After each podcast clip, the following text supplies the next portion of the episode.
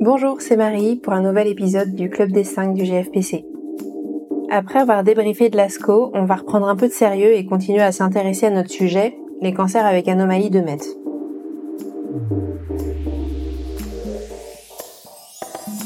Comme j'ai déjà pu t'en parler au cours de mon deuxième épisode, les anomalies de MET sont variées avec des modes de diagnostic et des implications thérapeutiques différentes en fonction du type d'anomalie.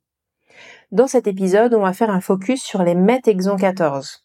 Lorsqu'on parle de MET exon 14, on parle en fait des cancers bronchiques non à petites cellules qui présentent une mutation induisant un épissage alternatif de l'exon 14, c'est-à-dire un saut de cet exon 14 et donc la production d'une protéine MET anormale. Pour rappel, cette protéine MET est un récepteur à activité tyrosine kinase dont l'activation entraîne des voies de survie et de prolifération. Les mutations d'épissage d'exon 14 entraîne une perte du domaine régulateur juxtamembranaire et ainsi une activation constitutive du récepteur. Cette anomalie est présente dans 3 à 4% des cancers bronchiques non à petites cellules et se retrouve dans différents types histologiques. Alors chez qui penser à cette altération? Eh bien finalement, chez une assez large population, puisque l'âge médian est d'environ 72 ans, les femmes sont surreprésentées, mais cela peut aussi survenir chez les hommes, chez les non-fumeurs, mais également chez les fumeurs. Alors parmi les travaux présentés à l'ASCO, deux posters se sont intéressés à la caractérisation de cette population MET exon 14 et donc j'ai décidé de vous en parler dans ce podcast. Le premier poster est celui de Kim et qui présente un travail dans lequel 21 582 cancers bronchiques non à petites cellules ont subi un profilage génomique avec un séquençage du transcriptome complet et une quantification de l'expression de l'ARN de MET. Dans cette population, 533 cancers avec une altération de l'exon 14 de MET ont été identifiés, avec, dans cette sous-population de patients, une surreprésentation des femmes, 57% de la population, des patients avec un faible tabagisme de moins de 5 paquets années pour la grande majorité, 80% de la population, et une surreprésentation de l'histologie carcinome sarcomatoïde qui représentait 3,9% de la population. Ce travail détaillait le type de mutation et la position de cette mutation. Et donc, c'était intéressant de voir que les types de mutations étaient variés. La plus communément retrouvée étant la substitution de base au site d'épissage 5' de l'intron 14. Mais il existait aussi des délétions, des substitutions, que ce soit en 5' ou en 3'. Lorsqu'il regardait l'expression des gènes, les MET-exon 14 étaient associés à la fois à des signatures immunogènes et immunosuppressives. Le deuxième poster de Marx et al. s'est également intéressé aux mutations en cause chez les MET-exon 14 en séquençant l'ADN, l'exome et l'ARN d'échantillons de cancer bronchique non à petites cellules. Les événements MET-exon 14 étaient détectés par séquençage du transcriptome complet, donc le Whole Transcriptome Sequencing, et cette technique permettait de caractériser tous les ARN. Par ces techniques, 440 échantillons MET-exon 14 ont été identifiés. Il s'agissait de 11% de carcinome épidermoïde, 87% de non-épidermoïde et 0,2% d'adénosquameux. Ce qui était intéressant, c'est que 147 mutations distinctes de MET-exon 14 ont été identifiées dans ce travail. Et l'autre résultat à souligner était que la technique de NGS était légèrement moins sensible que le Whole Transcriptome Sequencing, avec 88% d'altération euh, de MET exon 14 mise en évidence en NGS, donc sur l'ADN, versus 100% euh, en WTS sur l'ARN. On notait également dans ce travail la possibilité d'une commutation P53 et des niveaux de PDL1 supérieurs à 1% dans 82% des échantillons MET-exon 14 et qui dépendaient du type de mutation. Ces deux travaux soulignent le challenge diagnostique que représentent les cancers avec une altération de l'exon 14 de MET.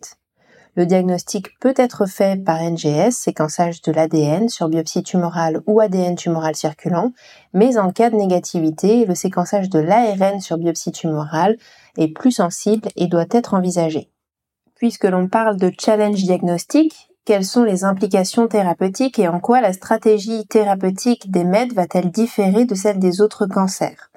Eh bien, tout d'abord parce que euh, les cancers avec une altération de l'exon 14 de MET semblent être des, dans les études rétrospectives des cancers de mauvais pronostic sous chimiothérapie seule, et ensuite parce que euh, malgré des niveaux élevés de PDL1, les cancers MET exon 14 présentent dans les études rétrospectives encore euh, des survies en progression qui sont relativement courtes sous immunothérapie.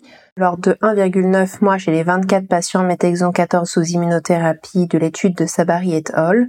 et de l'ordre de 3,4 mois chez les 36 patients de l'étude de Mazière et al. Partant de ces deux constats, plusieurs molécules ont été développées en s'intéressant à cibler cette voie MET. D'abord les TKI, euh, les inhibiteurs de tyrosine kinase qui ciblent MET. Le premier, le crisotinib, qui est un inhibiteur multikinase qui cible MET, mais également ROS1 et ALK. Et puis plus récemment, le tepotinib et le capmatinib, qui ont montré des taux de réponse intéressant, allant de 41 et 48% chez les MET exon 14, avec des durées de réponse qui sont également intéressantes, de l'ordre de 10 à 11 mois. Donc quand on compare à d'autres thérapies ciblées, ce sont des durées de réponse qui sont peut-être un petit peu plus courtes notamment si l'on pense aux inhibiteurs tyrosine kinase de l'EGFR, de ALK ou euh, des longs répondeurs à l'immunothérapie. L'autre problème que posent ces molécules, c'est l'accès pour l'instant qui est restreint en France et puis le développement de résistance quasi systématique. Il est donc intéressant de se voir développer d'autres types de molécules et en particulier les anticorps. À l'ASCO en juin 2022 ont été présentés les résultats de l'étude de phase 1 Chrysalis qui a testé l'amivantamab chez des patients avec un cancer bronchique non à petites cellules présentant un saut de l'exon 14 de MET. L'amivantamab est un anticorps bispécifique qui cible et le GFR et MET capable de se lier aux deux récepteurs et de les inhiber. Cette molécule a déjà été évaluée et a montré une efficacité chez les patients présentant une insertion de l'exon 20 de l'EGFR et chez les patients résistants au TKI de l'EGFR avec une amplification de mètres. Donc c'était plutôt pour le versant patient présentant une anomalie de l'EGFR que ça avait été testé. Et donc dans cette étude de phase 1, les patients euh, qui présentaient une mutation entraînant un saut de l'exon 14 de MET étaient exposés à l'amivantamab.